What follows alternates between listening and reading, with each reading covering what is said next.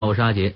前段时间啊，动画电影《超能陆战队》火爆一时，大家肯定对影片中的那座大城市，也就是旧金山和东京的混合城市旧金山印象深刻。其实啊，在真正的旧金山是看不到那么多日本风情的，在那里呢，倒是有着美国西部最大的唐人街。进入唐人街，就好像进入了一个小中国，游客在里边。可以尽情的享受多姿多彩的中国文化。不过您知道吗？美国最早的唐人街竟然是由一段血泪史催生出来的。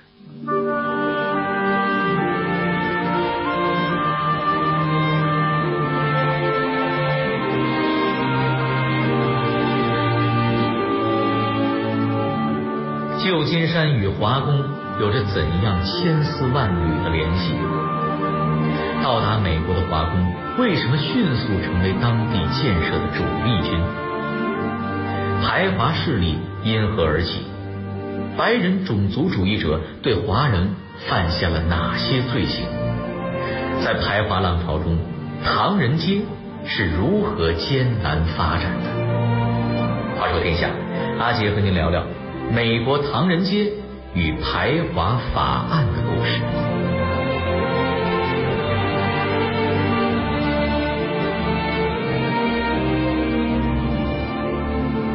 如果有一天，突然有人告诉你有这么一系列法律，你必须要遵守。根据法律，你不能在当地买房子。你要是爱上了当地的一个小伙子或者姑娘，根据法律，你不能和他结婚。你要是来这里之前已经成家，你远在异地的妻子儿女也不能移民到这里。即使你再有才华，也不能在当地政府就职。如果你和当地人发生了冲突，你甚至都没有资格和他们在法院里理论。等等，听到这样的要求，你的第一反应是什么呢？心里是不是有一万头神兽在奔腾啊？跟您说，这个场景不是小说，也不是电影里的情节，而是一百三十多年前到美国淘金的第一代华人面对的残酷现实。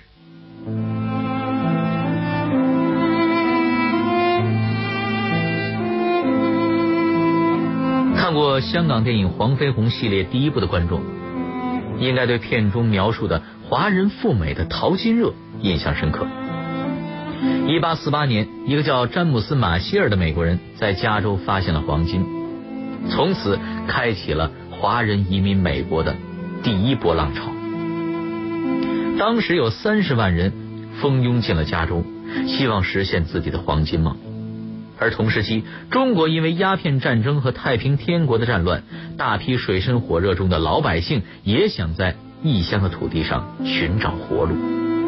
黄金梦通过商人、海员、骗子和传教士，从香港朝内地扩散。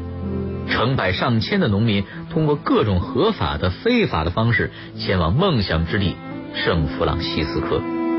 这个城市的中文名称也直接叫做金山。因为地理位置有优势，早期去美国的华工绝大多数来自广东的珠三角地区，他们一在加州落地，就成为了非常优秀的淘金工人。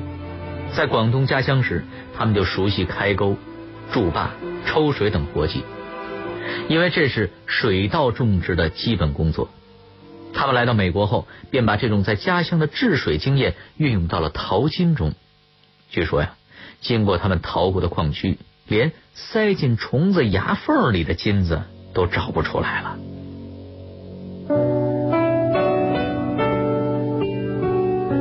华人吃苦耐劳的特点是他们在异国他乡活下去的基础，但是太能干这种优点在当地人眼中就是在抢饭碗了。而当越来越多的华人登陆美国时，本地人的敌意。是如何暴露出来的？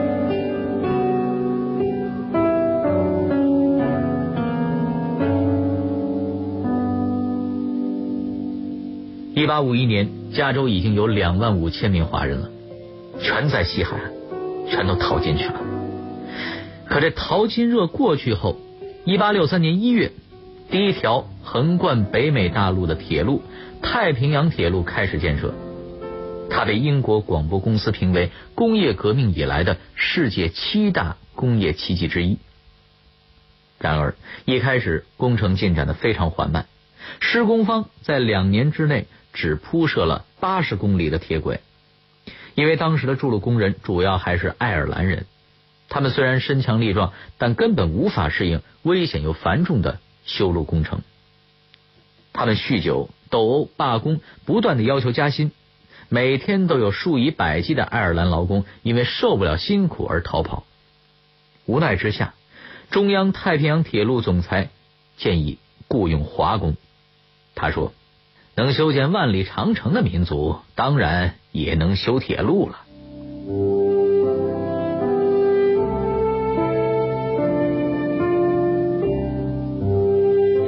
一八六五年二月，加州开始试探性的雇佣了五十名华工。果然，这些华工虽然看上去瘦小单薄。却个个能吃苦耐劳、任劳任怨。华工不像白人工人那样自由散漫，相反，他们循规守纪、头脑灵活，很多工作那是一学就会。尝到了甜头的美国人决定大规模的雇佣华工，铁路承包商甚至派专人到中国广东省雇佣劳工，并与轮船公司协商好，用优惠的船票把中国劳工运到美国。一八六九年五月，原计划工期为十四年的太平洋铁路提早了整整七年竣工。当时华工人数已经占到了筑路工人的百分之九十，约九千人。然而，在铁路完工的典礼上，美国人却只字不提华工的贡献。主持人贝内特法官说：“在加州人民的血管中流着四个当代最伟大民族的血液。”有法国人敢打敢冲的勇猛劲头，有德国人的哲学头脑和坚定精神，有着英格兰人不屈不挠的毅力，有爱尔兰人不知忧愁的火爆脾气。他们各自做出了一份恰如其分的贡献。最先提议招募华工的总裁实在是看不下去了，他说了一句提醒大家的话：“提醒各位注意。”我们建造的这段铁路能够及时的完成，在很大程度上要归功于贫穷而受鄙视的中国的劳动阶级，归功于他们所表现的忠诚和勤劳。这就是美国移民史上著名的一句话历史。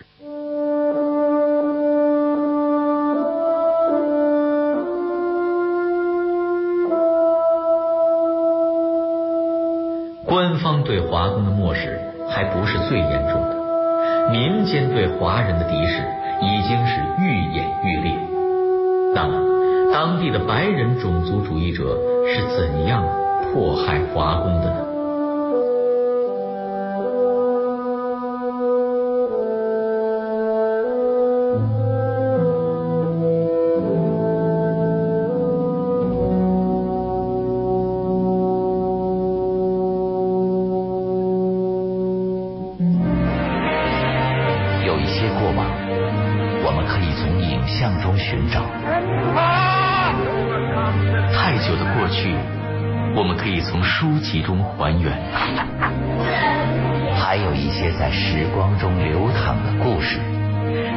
为您从电波中再现。乾隆皇帝又有点到了一九三五年，日军是话说天下，带您用声音徜徉在历史的天空。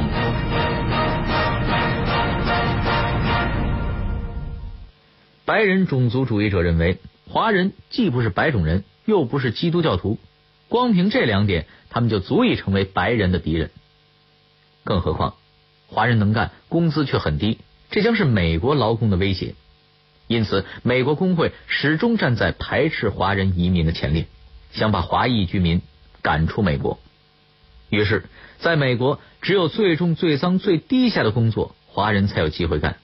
太平洋中央铁路中最危险、最困难的施工路段，就是通过加利福尼亚州，穿越谢拉山脉后进入犹他州的那段路轨。那里的工人。多数是华工。铁路完工后，大批华工涌入了城市。一八七三年，美国爆发的经济危机使就业形势雪上加霜。不少美国人认为中国人抢了他们的饭碗，由此美国西部发生了大规模的排华浪潮。刚到旧金山的华人移民，往往在路上就会被当地的街头流氓围攻，轻者被扔碎砖块和烂水果，重者更会遭到他们的无端殴打。那时去美国的华工都还拖着长辫子呢，因为按照清朝的法律，没有辫子他们不得回国。于是，在当时，剪掉中国男人脑后的长辫子，就成了当地白人流氓很时兴的恶作剧。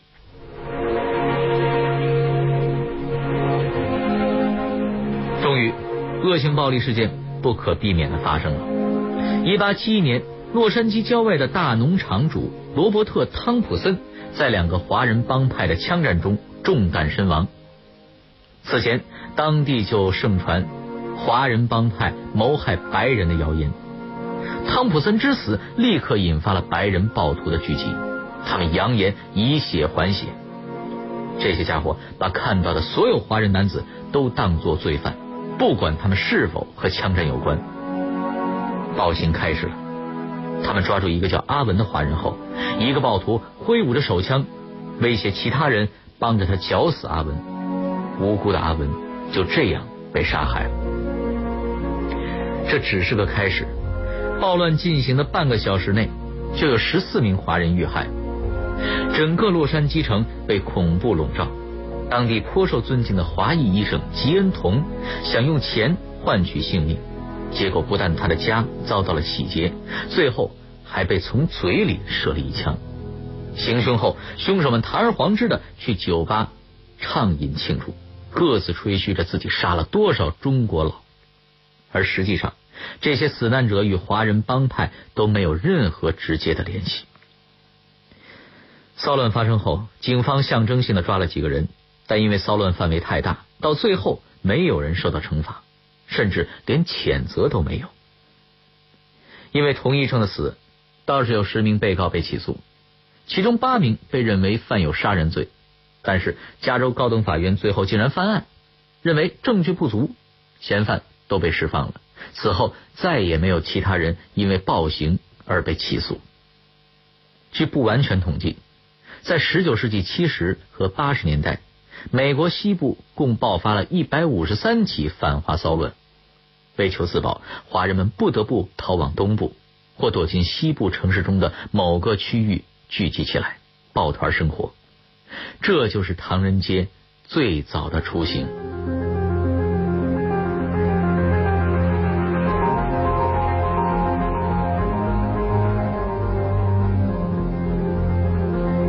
法案的诞生，让在美华人的状况雪上加霜。华人该如何通过这段残酷的岁月？唐人街又将如何逆势发展呢？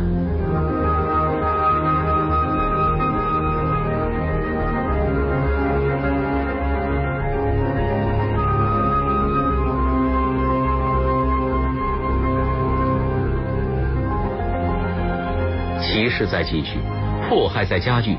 一八七七年，在一场国会听证会上，中国人被描述为一种千古不变且无法改变的异类，永远无法与美国同质化。他们的文化使人堕落，正在侵蚀我们的人民。他们侮辱了劳动，永远不可能成为美国公民。一八八二年，美国国会通过了臭名昭著的排华法案。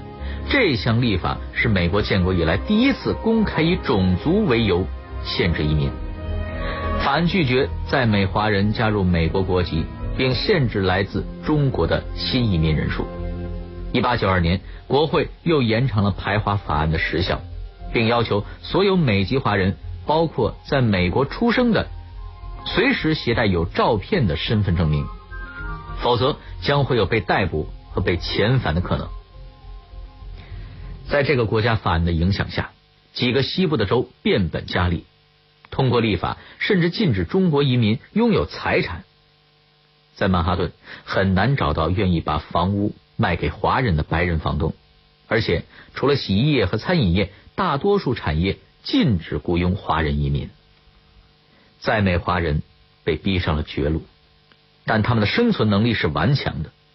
没有白人雇佣华人，华人移民就自立门户，开门自己做生意。单个华人移民在社会中受到歧视，唐人街中就出现了为移民提供服务的社团组织，大家伙抱团取暖。旧金山唐人街就出现了中国团结慈善会这样的组织，对外它可以充当法人代表，对内它可以组织非官方的区域巡逻队，并为邻里居民提供健康服务。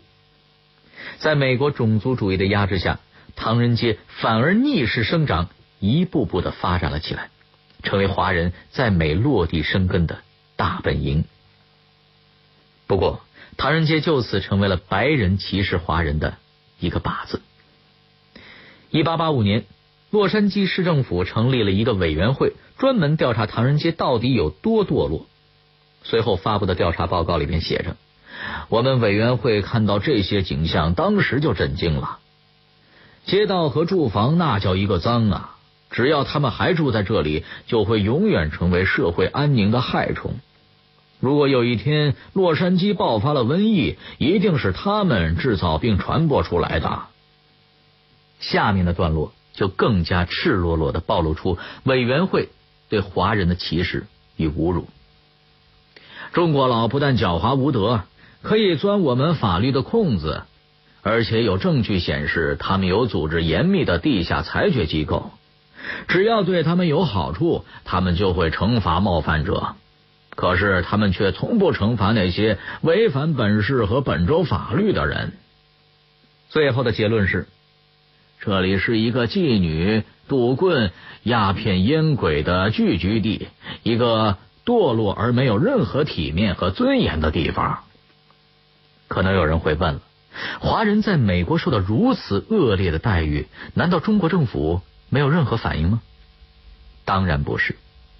其实，当排华法案提交给美国国会还未通过时，知道消息后的洋务大臣李鸿章就立即派人到美国递交了抗议书。但是弱国无外交啊，最终抗议的结果只是让法案的有效期由最初的二十年改成了十年。一八九六年，七十三岁的李鸿章到达美国访问。他在接受《纽约时报》的记者采访时，对排华法案提出了严正抗议。他说：“排华法案是世界上最不公平的法案。所有的政治经济学家都承认，竞争促使全世界的市场具有活力，而竞争既适用于商品，也适用于劳动力。如果我们清国。”也抵制你们的产品，拒绝购买美国商品，取消你们的产品销往清国的特许权。试问，你们将作何感想？你们把廉价的华人劳工逐出美国，究竟能获得什么呢？你们不是很为你们作为美国人而自豪吗？你们的国家代表着世界上最高的现代文明，你们因为你们的民主和自由而自豪，但你们的排华法案对华人来说。是自由的吗？这不是自由。虽然李鸿章贵为高官，但这一席话也就是发发牢骚而已，没有起到任何扭转形势的作用。由于在美华人被剥夺了许多平等工作的机会，所以他们只能蜗居在唐人街这样的华人区域活动。排华法案实施长达了六十一年之久。他将华人长期排斥在了美国主流社会之外，这不仅影响了华人移民美国化的进程，而且也破坏了中美两国人民的交流与了解。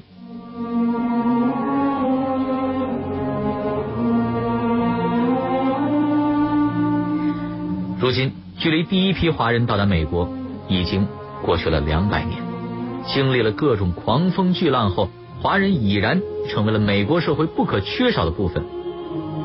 两百年来，移民美国的华人超过了三百万，在美华人精英层出不穷。唐人街这道海外独特的人文景观，也见证了华侨华人风风雨雨的生存历史。时至今日，仍有人对唐人街大放种族主义厥词。指责那里的居民野蛮，没有融入美国社会。这样的抱怨其实很讽刺。要知道，唐人街的兴起不正是由于美国的反华种族主义催生出来的吗？